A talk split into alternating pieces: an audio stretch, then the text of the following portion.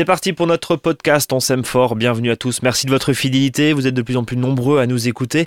Ça nous fait chaud au cœur. Salut Eric. Bonjour Brice. Eric, tu es conseiller en jardinage naturel auprès des collectivités. Euh, on parle de quoi euh, pendant cette émission? On va parler des différents espaces, hein, ratatouille et compagnie, hein, comme les dernières, mais là j'ai un petit coup de cœur pour les tomates cerises. Alors un petit coup de cœur suite à un petit coup de gueule. Euh, tout simplement parce que quand je suis en jardinerie ou autre, je vois les, jardiniers les jardinières acheter entre 6 et 12 pieds de tomates cerises. Alors, sauf si c'est des adorateurs perpétuels des tomates cerises, euh, mais ça fait vraiment beaucoup parce qu'il ne faut pas oublier que les tomates cerises, faut les planter à peu près tous les 1m50, 2 mètres. Ouais, parce que ça buissonne. Hein. Ça buissonne et puis l'idéal, c'est vraiment de, les mettre sur un grillage hein, et d'accrocher la moindre pousse parce qu'il faut savoir que chaque, chaque pousse euh, du pied de tomate, hein, qu'on pourrait appeler gourmand, euh, va donner des, grappes de cerises. Donc, 2 euh, mètres carrés de surface, je dirais, de tomates cerises en, fin d'année, c'est pas commun. Donc, si vous mettez une douzaine de pieds de tomates, ça voudrait dire que vous mettiez 24 mètres carrés de tomates. Donc, ça fait peut-être beaucoup. Donc là, bien respecter distance de plantation, donc tous les 1m50 de mètres, et puis attacher la moindre pousse. Donc c'est pas la peine d'acheter que de la tomate cerise, ça produit suffisamment. Tout à fait. Alors après ce coup de gueule et ce coup de gueule amusé, mais très drôle, mais c'est intéressant aussi, euh, on va reprendre les différents espaces. Alors si je les résume, tu as un espace ratatouille, tu as un espace poté, un espace plat gros volume et un espace soupe de courge. C'est ça. Euh, on commence par lequel? Alors déjà juste un petit point sur la météo. Alors ça dépend où vous êtes, d'où vous nous écoutez, mais bon, euh, la France était quand même assez arrosée ces derniers jours. C'est ça, et puis un peu fraîche quand même. Hein. Et très fraîche. Donc je rappelle, euh, dès que le sol colle à la botte, en principe, il ne faudrait pas rentrer parce qu'on fait plus de dégâts. D'où peut-être des fois l'intérêt de bien couvrir son sol, parce que plus on a un sol couvert, donc avec du paillage du moment, hein, de la tonte de gazon, des, les feuilles qui nous restent, voire du broyat avec les, les tailles d'arbustes à fleurs qu'on fait actuellement, euh, veut dire on peut plus facilement rentrer dans son jardin. Mais, quoi qu'on en dise, si le sol est mouillé et pas ressuyé, donc on ne rentre pas dans son jardin. Donc, euh, dans certains secteurs en France, c'est un petit peu compliqué. Alors justement, qu'est-ce que tu nous proposes de faire là euh, dans, les, dans les prochains jours Sachant encore une fois que dans certains cas ça colle aux bottes? C'est ça. Bon bah on peut quand même planter les tomates, tout ce qui est aubergines, courgettes. Hein, à partir voilà les stands de glace sont bientôt terminés. Hein, donc voilà à partir de lundi euh, il y a possibilité de planter en extérieur, même dans le nord de la France. À partir du 13 mai, hein, voilà. Pour ceux qui nous écoutent un peu en décalé, euh, aujourd'hui on est le 10, voilà, à partir du 13 mai, au nord on peut y aller? C'est parti, on peut planter. Bon. En sachant qu'au nord de, je dirais au nord et de l'est de la France, mieux vaut le mettre sous un couvert, hein, c'est-à-dire de mettre sous une tonnelle ou un tunnel, mais moi je préfère la tonnelle parce qu'il y a beaucoup plus d'aération, ça évite d'autres maladies, d'autres euh, mildiou et des fois plus compliqués que le, même le mildiou. Donc c'est pour ça que là, on peut tout, vraiment tout planter, bien respecter les distances de plantation. Hein. Rien sert de planter des tomates trop proches, 60-80 cm. Quand même. Hein. Voilà. Ouais, quand même. Voilà. et, voilà. et même un bon mètre entre les rangs. Il faut mieux des fois euh, tutorer les tomates sur, euh, je veux dire, deux fils, trois fils, ou bien sûr, ou que de cochon. Hein. Des fois, faut optimiser, je dirais, les tiges. Alors, une petite astuce pour les pieds de tomates, parce que souvent on me demande est-ce qu'il faut enlever les gourmands ou pas enlever les gourmands?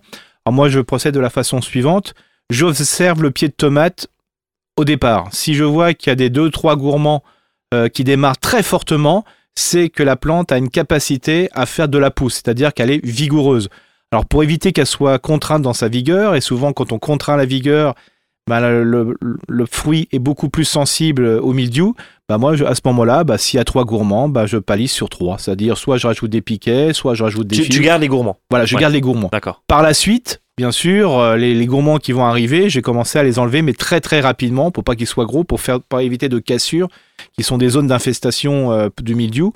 Mais euh, si vous travaillez sur plusieurs gourmands dès le départ, vous verrez, votre pied de tomate sera beaucoup plus cool et il y aura moins de, gourmands. Donc le gourmand, c'est pas tabou non. au jardin, pas du tout. En tout cas, c'est ce que tu nous dis euh, aujourd'hui. Complètement. Euh, dans le dans l'espace ratatouille, il y a aussi les aubergines, les courgettes. Alors dans, le sud de la France, ils les ont déjà plantées. Est-ce qu'il y a des, conseils particuliers? Alors les aubergines, bien sûr, euh, il faut qu'il y ait plus, plusieurs branches. Hein. Alors si on laisse la branche centrale, c'est-à-dire si on n'étête pas l'aubergine qu'on va planter, bah, on a des, des fruits plus rapidement. Mais il faut savoir que il est important d'enlever les, les, pousses euh, les plus basses de manière qu'on ait que sur 3-4 branches, ça suffit largement. Ne pas oublier, pour aubergines et bien sûr poivrons, parce que là on peut se faire avoir, de les bien les palisser dès le départ.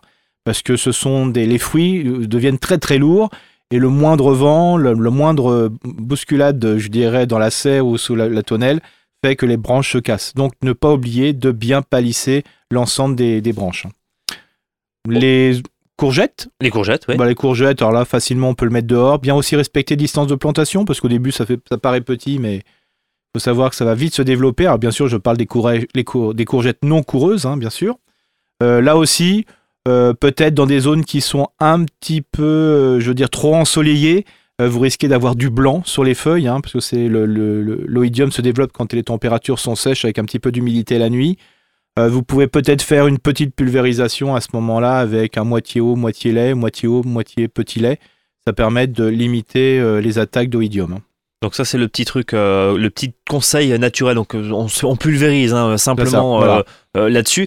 tout ce qui est concombre, cornichon. Alors concombre, cornichon. Alors là aussi toujours la meilleure des solutions, même dans le nord de la de la France. Hein, et je dirais même surtout dans le nord de la France, c'est de faire grimper les, concombres et les cornichons hein, sur un grillage. Surtout pas au sol. Voilà, pas au sol parce que là, s'il y a un petit coup d'humidité, et on sait très bien qu'aujourd'hui, avec le changement climatique, ce qui se passe, c'est les excès excès d'eau, excès de soleil et compagnie. Alors quand il y a un excès d'eau, le concombre ou le cornichon, il n'aime pas ça. Euh, je veux dire, donc c'est pour ça, il faut mieux le faire grimper et comme ça vous êtes tranquille. Les fruits sont bien droits, ils sont bien verts et surtout ils sont plus faciles d'accès si vous avez besoin de faire un petit traitement justement contre l'oïdium. Alors justement avec euh, cette recette naturelle là à base de lait, hein, moitié moitié lait et eau, euh, eau de pluie hein, de préférence? Oui, bien sûr, mais bon voilà, on fait ce qu'on on, fait comme on peut. Si vous avez de l'eau du robinet, bah, mettez-le plutôt comme on le fait pour le boire, c'est-à-dire laissez dans une bouteille et vous verrez le, l'eau de Javel partira. Voilà, pour si c'est trop, si c'est trop chloré. C'est ça. Euh, Eric, euh, on change de, d'espace, on va aller euh, dans l'espace poté ou gros volume, je ne sais pas. Bah, poté, on va aller. Rappelle-nous ce que c'est. Un poté, c'est tout ce qui est chou, tout ce qui est carotte, tout ce qui est panais, poireaux et compagnie. Ouais, hein. Un peu compliqué à semer quand même. Hein, voilà, quand, là, bah, les zones humides, bah faut attendre. Hein. De toute façon, ça sert absolument à rien. Les graines de carotte sont très fines. Donc ça sert à rien de, d'attaquer un terrain qui est complètement mouillé. De toute façon, on fera plus de dégâts qu'autre chose. Donc euh, là, bien sûr, on peut repiquer facilement les choux. Et là, bien sûr, que, quel que soit l'endroit qu'on somme en France, on peut vraiment euh, repiquer tous les types de choux. Bien respecter les distances de plantation. Ça, c'est hyper important. 50, hein, 70. Euh, multiplier les différents types de choux aussi. Ça permet aussi d'avoir un petit peu d'agrément au niveau de l'assiette. ne pas mettre toujours que la même variété. On peut aussi en mettre voilà, euh, tous les 15 jours, 3 semaines, ça permet d'étaler les choses parce que si on a tout le chou romanesco, le brocoli en même temps. Ouais. À part le mettre au congélateur, c'est voilà, un peu ça, voilà, compliqué parce que quand ça commence, ça commence et après pour, euh, pour quand ça vient fleurir, c'est difficile à suivre, hein, très compliqué. Hein. Bien sûr, les poireaux, on peut, bien sûr, on repique des poireaux en ce moment, sachant que pour les poireaux euh, dits d'automne ou d'hiver, ça sera à partir du, du 15 juillet qu'on pourra les repiquer. Mais là, il faut en profiter de, de repiquer des poireaux même si vous mangez des poireaux qui sont un peu plus petits, hein, c'est pas peine d'avoir des barreaux de chaise pour euh, manger des poireaux. Hein, euh, souvent, ils sont plus agréables quand ils sont fins. Il faut savoir, plus le légume est dit primeur, moins il est attaqué. Et je parlerai justement dans cet espace parce qu'il y a aussi les navets. Euh, là, il faut mieux semer des navets très fréquemment. Hein. plutôt, on est dans le navet blanc ou le navet de Nancy. Manger précocement. Plus le navet est petit, moins il est attaqué et moins il est fort. Donc il y a tout intérêt à en semer souvent et de les consommer primeur. Un peu comme les radis finalement. Exactement. Voilà, hein, c'est il y en a que je dirais de toute façon il y en a qui mangent des radis comme des navets. Hein, je plaisante, hein, mais des fois il faut manger des petits radis aussi. c'est pas la peine de. C'est aussi bon. C'est aussi bon. Euh, autre espace. Bah, on va passer sur l'espace plat gros volume où là il y a les pommes de terre, haricots verts, euh, petits pois et compagnie. Ah, bien sûr les petits pois, euh, on peut encore en semer, mais attention euh, quand ils seront à maturité, surtout dans les parties chaudes de, la France, euh, quand ils viennent à maturité, il fait très chaud, et c'est très difficile d'avoir des petits pois frais. Ils deviennent très secs. Donc euh, attention. Donc c'est au risque et péril en fait si vous les ça, jouez. Si chaud, même je vois même dans l'est de la France, quand on les plante trop tardivement, quand ça arrive en plein mois de juillet, août et c'est fait très chaud, c'est très compliqué de avoir bien frais. Donc voilà, donc plutôt attendre un petit peu, même quitte à en mettre en arrière saison. Les pommes de terre, Bien sûr, là, euh, dans certains secteurs, on peut bientôt les, récolter, je plaisante, mais bientôt. Dans le nord de l'Alsace, dans le nord de la France, on peut vraiment euh, encore euh, en, planter, il n'y a aucun souci, surtout qu'il y a 50% aujourd'hui dans les jardineries sur les, les, plants de pommes de terre, donc il faut en profiter. sinon, les haricots, bah, bien sûr, on peut presque partout en semer. si on est dans le nord de la France, on attend encore ce fameux 13-14 mai. Juste après les seins de glace, mais là, il n'y a pas de souci. Je rappelle, pour les haricots verts, il ne suffit pas de les semer, il faut simplement que le, haricot vert soit un peu en chaleur. Donc, c'est-à-dire qu'il ne faut pas les semer trop profondément. Une fois qu'ils auront bien levé, ça sera très simple. Il suffira après de les, de les buter avec de la terre une ou deux fois, de manière à les consolider au sol et surtout de provoquer un, des, enracinements supplémentaires. On file à l'espace soupe de courge, c'est comme ça que tu appelles ça Oui, soupe de courge parce que c'est vraiment. C'est quoi C'est butternut. Butternut, voilà. Tout ce qui est les courges qui sont ce qu'on appelle coureuses. Hein. Et donc, euh, voilà, ça va du potiron passant la, spag enfin, la spaghetti, pardon, et tout ça. Donc, ça, c'est important.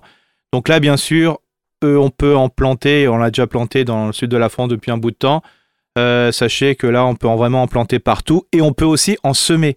Euh, il ne faut pas oublier que le semis que vous allez faire aujourd'hui, aura dix fois plus de réussite que celui que vous avez fait il y a 15 jours, surtout quand vous avez pris un coup de froid. Donc c'est important de ne de pas paniquer s'il y en a qui n'ont pas levé, parce que souvent ce qui s'est passé, c'est que les graines ont peut-être pourri suite à un excès d'humidité et de froid. Donc là, semer, il n'y a pas de souci, vous pouvez même semer sur place. Hein. Si vous récupérez vos graines, on est un peu plus généreux quand on récupère ces graines, que vu le prix des graines, euh, souvent euh, des, voilà, de, de certains euh, cucurbitacées qu'on vous vend, Là, quand vous allez récupérer, bah, bien sûr, vous pouvez en mettre plusieurs et après, vous ferez votre propre sélection ou en déterrer pour faire des trucs de plantes ou donner à vos voisins et amis. Donc là, bien pailler, pailler, pailler, pailler. Il n'y a pas d'autre possibilité. Il faut mettre des gros couverts de déchets, plus ou moins grossiers, voilà, plus ou moins fins. On s'en fiche, on met tout ce qu'on a. Euh, plus c'est épais, plus vous aurez des choux de qualité. Euh, des, pardon. Des cucurbitacées de qualité. des courges de, qualité. Bon, en tout cas, oui, gros volume. Oui, tu pensais, j'imagine, au gros volume. Voilà.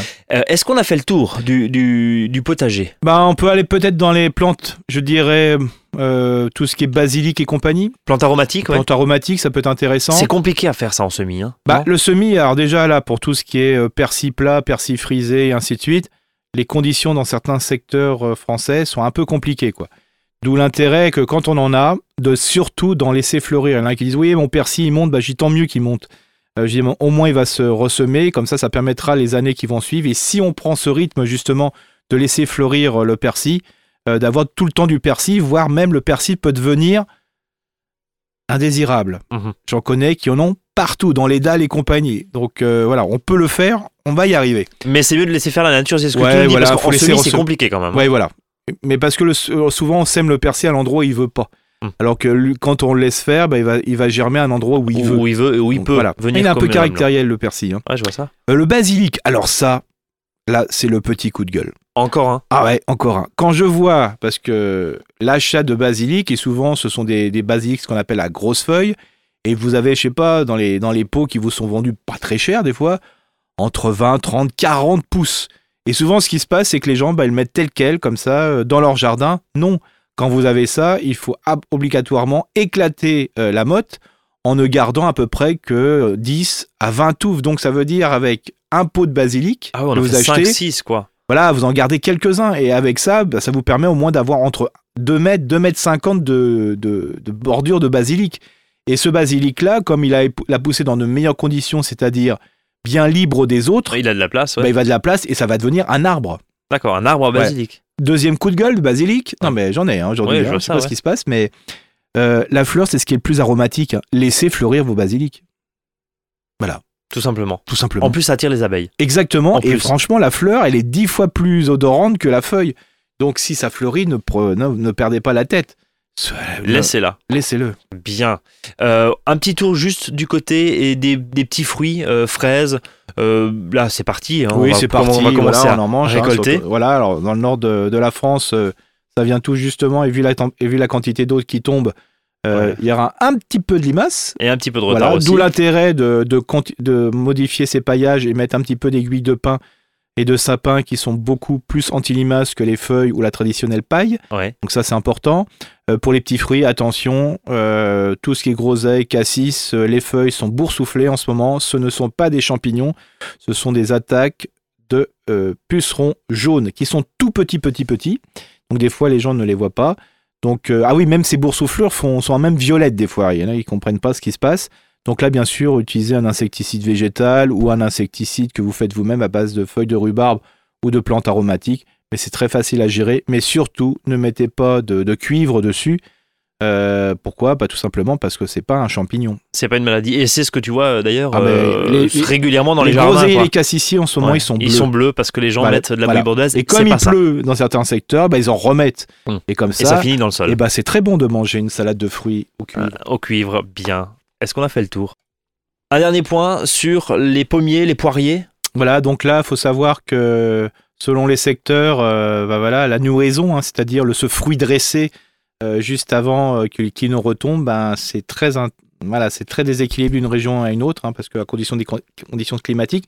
Par contre, ce qui est équilibré, c'est les attaques des, prédateurs. Hein. Donc, euh, vous avez des pucerons noirs sur le cerisier, vous avez des pucerons verts plutôt sur tout ce qui est quetch, mirabelle et autres pruniers et reine Claude. Mmh. Donc là, bien sûr, les bandes engluées qu'on va mettre autour du tronc pour éviter justement la montée des, fourmis qui sont éleveuses et, de, pucerons. Euh, là aussi, un insecticide, euh, je dirais, fait en phytothérapie. Hein, voilà. Euh, par exemple, à base de feuilles de rhubarbe, une macération qui va être faite de feuilles de rhubarbe, donc 100 grammes par litre pendant 24 heures, et après une pulvérisation pure. Voilà, donc ça c'est important d'utiliser. Sur les sureaux, en ce moment, ils sont couverts de pucerons. Laissez-les si ça ne vous gêne pas, sauf si vous êtes producteur de sureaux. il faut savoir que ça, ce sureau-là, ce puceron-là ne va que sur ce sureau et ça va être des véritables gardes-manger pour les coccinelles, les larves de coccinelles et autres prédateurs des pucerons. Donc ça vous permet de maintenir vos auxiliaires sur le jardin en sachant que au bout d'un certain temps, euh, ces pucerons noirs vont migrer sur le deuxième hôte euh, que sont euh, l'oseille. Donc là, il n'y a pas de l'oseille, mais je dirais sauvage, hein, bien sûr. Ce qu'on appelle aussi le Donc l'idée, c'est de faire un garde-manger, de les laisser dessus, ça évite qu'ils viennent en dehors. C'est ça. Et puis, pour les maladies, pommiers, plein d'oïdium. Donc n'oubliez pas d'enlever euh, ces, pousses oïdiers qui sont remplis de voilà de, blanc, qui sont, euh, je dirais, qui poussent peu et qui souvent, euh, qui déforment les, feuilles. Bah, vous les enlevez à la main, c'est la meilleure des, et, là, un petit coup, un petit coup de sécateur. Ah, hein. Tu traites au sécateur comme, comme tu as l'habitude de dire. Euh, ça permet d'enlever, d'enlever tout ça. Complètement. On arrive à la fin de cette émission, de ce podcast. On s'aime fort. Merci infiniment, Eric. Bah, euh, je te souhaite une, euh, une belle semaine, un bon bah, week-end. Euh, voilà, puisqu'on enregistre ce podcast le vendredi, donc voilà, on est juste avant le week-end. Rejoignez-nous évidemment sur la page Facebook monjardinbio.com, la boutique bien sûr monjardinbio.com. N'hésitez pas à, y faire un tour et puis bah, abonnez-vous à, ce podcast et à notre newsletter. je vous souhaite une, belle journée et à très bientôt sur ce podcast. Salut Eric. Bonne journée Brice.